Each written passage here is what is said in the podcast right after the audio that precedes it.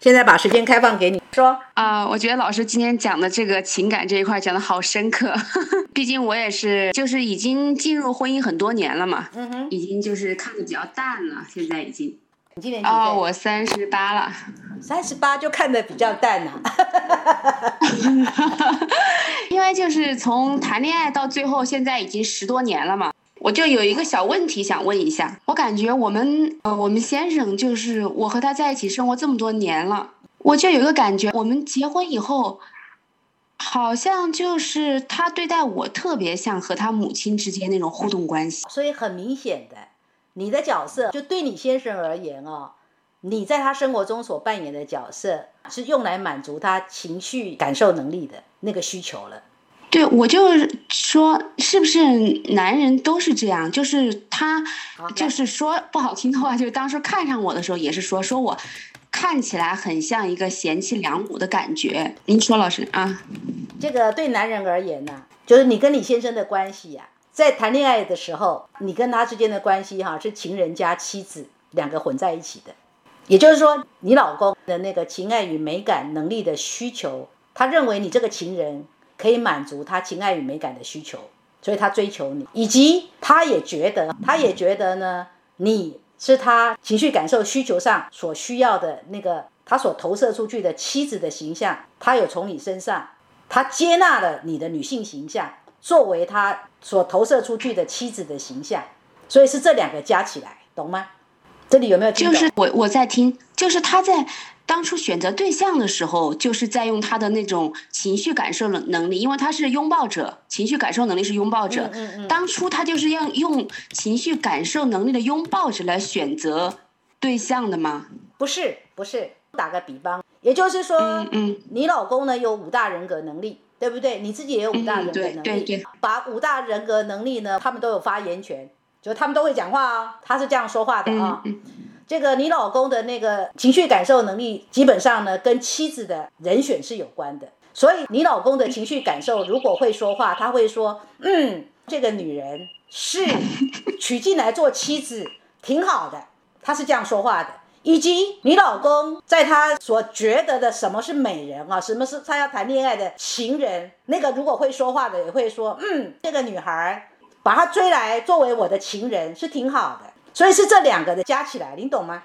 不是单一的，就是有两个能力同时。是，如果再讲复杂一点，他的欲望与行动，他想要跟你交购的那个需求，就是他的那个交购的那个需要，他也会认为说，那个交购的需要会认为说，眼前的这个女人就是我作为动物性的交购要攻击的对象，听懂没有？就是他五大人格能力都参与了这个选择。当然呢，我们不都是带着我们的性格在生活里面过生活吗？难道你是单一切割的吗？当然不是啊。那那就是如果你和别人在谈这个事情的时候，就是要把这五个面相都要加进来谈吗？这样说哈，如果你今天学习的成果是比较优秀的，你们可能才有同时有能力去驾驭这五个人格能力，对同一个人的互动是怎么样互动嘛？但是我要讲的就是说，坊间坊间很多人的时候，他在看那一张所谓的蓝图的时候，事实上都只是在讲情感与美感啊，那就太单薄了。听懂我意思吗？哦，嗯，明明白明白你的意思，老师。那就是说我先生他永远是用他的这人格能力在与我互动，但是我可以选择怎么去与他，就是我怎么看待这个事情，因为我其实不太喜欢他与他母亲互动方式，但是他没办法。就是我观察了很多次，他就是在同一模一样的模式在我身上运作，就是我只能选择去怎么看待这个关系。其实这里面就回到你自身哦，其实你已经跟他结婚，你已经没有选择权了，你只有接纳。是是。你你只能接纳说，你看到的你先生他跟妻子的互动的模式，他等于是在复制他跟他母亲互动的模式。是是。你是你是觉察到的这一点。但是你对这一点里面的那个不满意，其实你不能，我要跟你讲，就是说，事实上你不能苛求你先生为什么这样，因为你要尊重，那就是他的需要，只是他的需要，他的需要刚好你不能满足他，这一点你是要愿意接纳的。哦，明白明白。人跟人最难的是什么？事实上，你知道为什么我们要花这么多的时间跟你们磨这五大人格能力，跟后面还有五大生命风景，为什么要在这里这么打磨的这么辛苦？因为这是最负责任的教学，因为只有在这里把你们建构的很完整的时候，你们才能够去理解说为什么人跟人的相处那么不容易。是的，了不了解？譬如说，来，你告诉我你的自由意志是哪一型的？争先者。那你老公呢？他自由意志哪一型？他是呃新创者。你所投射出去的男性的理想形象哈，外显形象，基本上你老公是 pass 的，是过关的。嗯嗯。然后呢，来，你的这情绪感受是哪一个？呃，那个探索者。那我知道了，你情绪感受是探索者，而你老公他的情绪感受是拥抱者，你们就在这里不合了。哦，就是情绪感受上不太合拍。对，对你而言，你的情绪感受，其实你会认为你的老公紧紧的要抱着老婆这种需要，简直就让你不自由了。对对对，我就是特别感觉就是，真的是觉得家庭就是一个说不好听，就是有点负担的感觉。你就会觉得，哎呀，我走到哪儿我都要扛这个包裹，累死我了，对吧？是是，确实有。我们现在所谈的哈是跨学程哦。也就是说，你在我跟你所谈的这个内容，事实上是你们第五阶的课程，那张阶梯表是第五阶的东西。啊，但是我透过第五阶东西告诉你是说，事实上你要先从自身去做所谓的感悟，就是你要了解你自己作为一个女性，你对于妻子的形象，那个理想的形象的期待是你要自由，但是很不幸的，很不幸的，你就嫁给了一个。一个男人，他要妻子的形象是要跟这个男人叫做紧紧抱在一起的，所以你当然觉得不自由啊，理解了没有？啊，我理解，我理解老师。那那就是说，我们不管是两个人，不管他们怎样，反正五大人格能力总有不合拍的地方，不可能完全合拍，对不对？你想想看啊，你想想看，你自己就是不完美的受造物，你的另一半怎么可能也是完美的受造物嘛？人，我跟你讲，如果我们很完美，我们都不用来了啦。干嘛还来这个娑婆众生受苦嘞？是不是？也不用来享受了，因为该享受的你都享受过了嘛。如果你的灵魂已经进化到完美的阶段了，你不用再来娑婆世界了，理解吗？嗯，明白，老师。老师，我还有个问题想想说一下，哎，就是上周的时候您说了一个，我问了一个问题，就是说您说就是有句话给我印象特别深刻，就说是没有真相。对。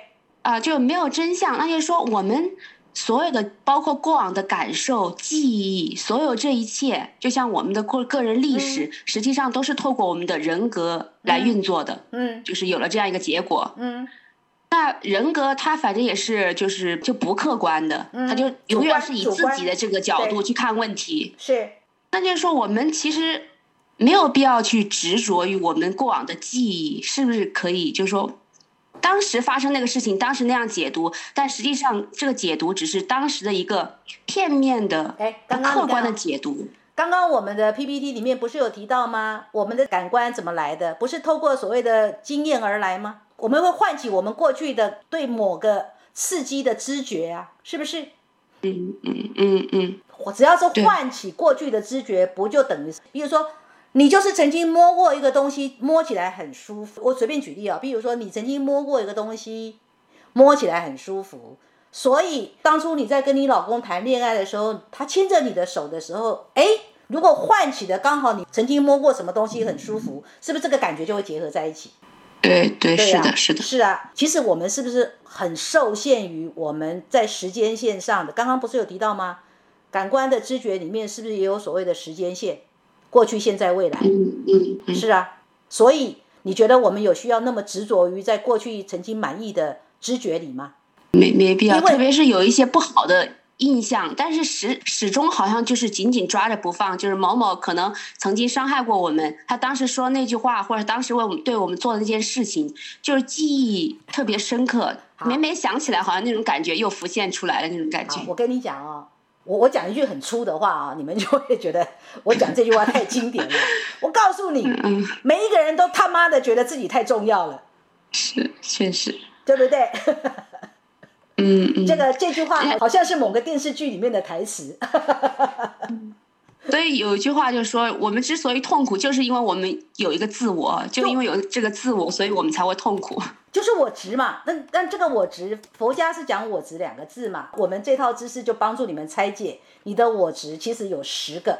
就是在我们这个学程里面哈，我们就是一阶、二阶、三阶里面，我们就是要教你，你有十个我值，其中五个是你来自于你的人格，其中五个是来自于你的生命的所谓的你生活里面的那个本来就赋予你的这个生命风景的因子那个元素，所以我们有十个我值。那你想想看，你你带着你的十个我值，你老公也带着他的十个我值，那你觉得这是不是各自带着？你你就这样想象？我跟你讲，你们现在闭起眼睛来想象哦。你跟你老公呢，事实上是两个人，结果两个人背后都有十个人，总共有二十个人在你们家的客厅里。你觉得你们家是一个什么样的状况？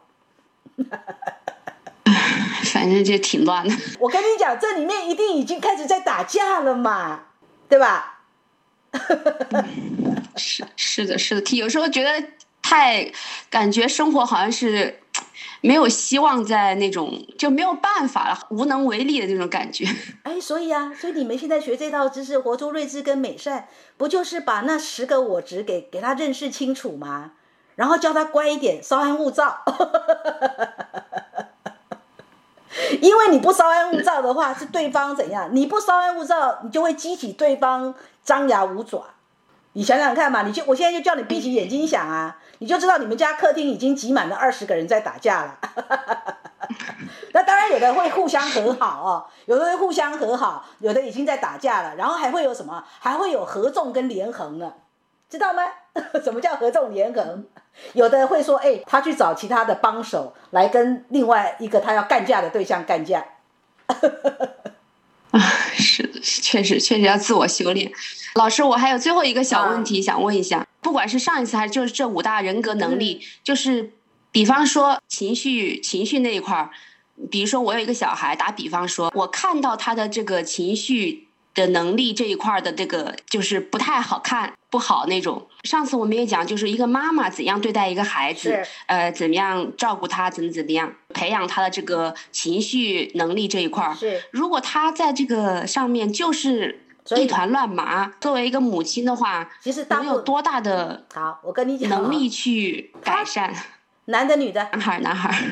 啊，男孩，那就是这个男孩。嗯嗯。从他的情绪感受上，他所接收到的，他所接收到来自于母亲的对待关系，尤其是在情绪滋养的对待关系，其实就是不良的。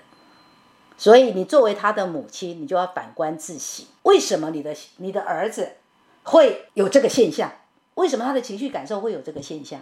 可是他天生就是这个现象啊。那你是从先天的角度讲，那你为什么不说他就是跟你之间就是有那个缘分？可是那个缘分是要在是要在他出生之后的每一天上演呐，而你就是跟他扮演出生之后每一天上演的那个人呐。我的意思是，如果我作为一个母亲，我看到了这一点，我进行自我关照，尽量在各方面给他一个良好的照顾，这样的话对这个。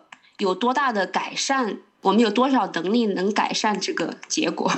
当然会相对好一点。也就是说，你已经知道了这个现象，而你也愿意在这个现象里面保持比较高度的觉察，然后去做适度的调整。